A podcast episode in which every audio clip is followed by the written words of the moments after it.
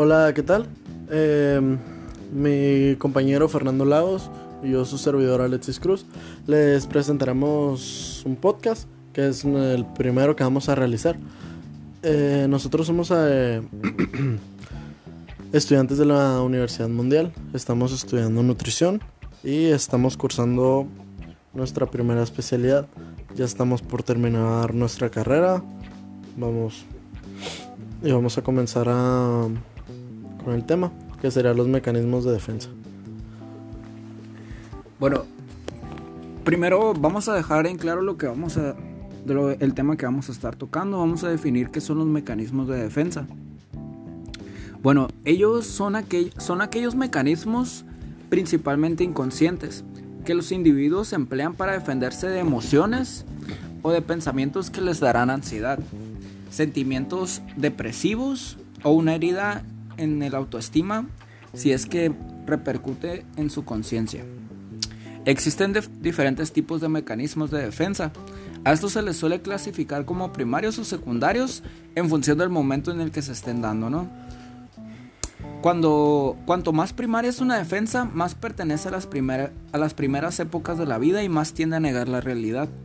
Cuanto más secundaria es una defensa, más pertenece a épocas tardías del desarrollo y más suele preservar el criterio de la realidad. O sea, como que están volteadas ahí, ¿no? Entre las dos. Estas son una parte del funcionamiento psíquico de, todo individuo y solo se les considera patológicos cuando realmente abusamos de ellos o cuando son demasiado rígidos. Bueno, primero vamos a hablar del primer tipo, que es la negación. En, él entra la... perdón, eh, el primero va, a ser la evasión, en el cual la, premisa en el que se basa este es voy a alejarme lo más que pueda de, las, de, esta, de una situación estresante. Aquí yo creo que un claro ejemplo serían las tareas que nos dejan en la universidad ahorita en cuarentena. Bueno, en general, pero pues yo creo que ahorita un ejemplo que tenemos es, es este fin de semana que, no, que prácticamente ya estamos cerrando cuatrimestre y como saben todos se pone, se pone muy pesado. Y, por el hecho de, pues, de ser cuarentena, todo lo que está pasando, se, se llega a perder la motivación en general. Buscamos cualquier pretexto para, para no hacer lo que nos corresponde, ya sea por, por el hecho de que tengamos que sacar una buena calificación en mi caso tengo una beca y, sé, que, sé que debo de cumplir bien con los trabajos, sé que debo de dar un buen desempeño para que, el, para que mi trabajo dé un, de un 9 como mínimo. Y cuando es así, mi, mi cerebro en automático busca, busca una evasión, busca otro tipo de prioridades para no hacer el trabajo y termino haciéndolo en la noche o simplemente busco un pretexto. Bueno, como segundo tipo encontramos la negación, la cual nos va a hablar mi compañero. Bueno, la negación eh, es simplemente es, algo que dices que no, que no va a ocurrir, que no va a pasar, que lo tienes bien en la mente, bien grabado, de que no, de que no te va a pasar.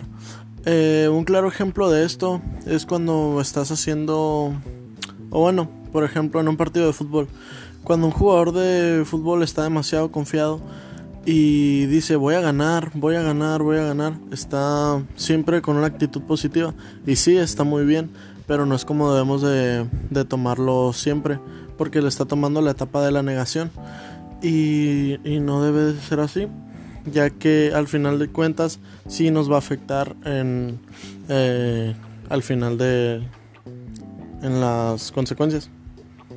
Eh, por otro punto, les vamos a hablar de, de, sobre la ansiedad personal. La ansiedad personal de cómo nos da a cada tipo de persona. Por ejemplo, a mí en lo personal, cuando tengo ansiedad, tengo muchas ganas, me da como que no me dan para abajo, me da más energía que nada. Y, y nosotros dos como somos deportistas. Mejores amigos. Ajá, y mejores amigos. Nos da por para sacar la ansiedad, para desestresarnos y todo eso, nos da por ir a entrenar. Y ahí es cuando sacamos todo nuestro, no sé, coraje o todos los problemas que traemos encima. Ahí es donde solucionamos los problemas. Y se nos va pasando poco a poco. Es una de las maneras que se puede ir curando la ansiedad entre nosotros. entre los otros tipos de personas? Bueno, eh, primero quiero dejar en claro otro punto porque creo que ahí tengo, ahí tengo un buen ejemplo, ya que es algo que me está pasando actualmente por una exposición que tenemos y es otro tipo que, que habla sobre la racionalización. La premisa de este, eso no es mi culpa porque eh, tenemos una tarea en equipo, una exposición y es muy importante ya que es nuestro trabajo final. La maestra decidió adelantarse por problemas que tenía ella, así que nos los dejó. Y pues al modo nos atrasamos todos, ahí hablo en general, todos lo dejamos a lo último. Pero pues quedamos que el domingo iba a estar todo. Y al modo, unas personas no mandaron su parte y quién sabe qué. Y pues mañana va a llegar el día y al final vamos a echarle la culpa a los demás. No, es que yo tenía todo, pero fue culpa de mi compañero porque no mandó su información. No, fue culpa de la computadora, el internet me está fallando.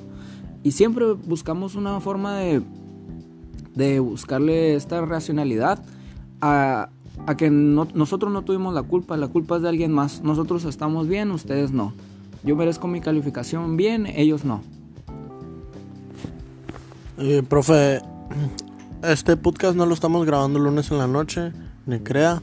Ya, ya lo tenemos desde el viernes bien trabajado. Desde abril. Desde, desde abril, desde el primer curso escolar.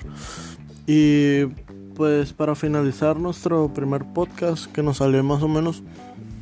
Más o menos perrón. No, más o menos bien. Bien perrón.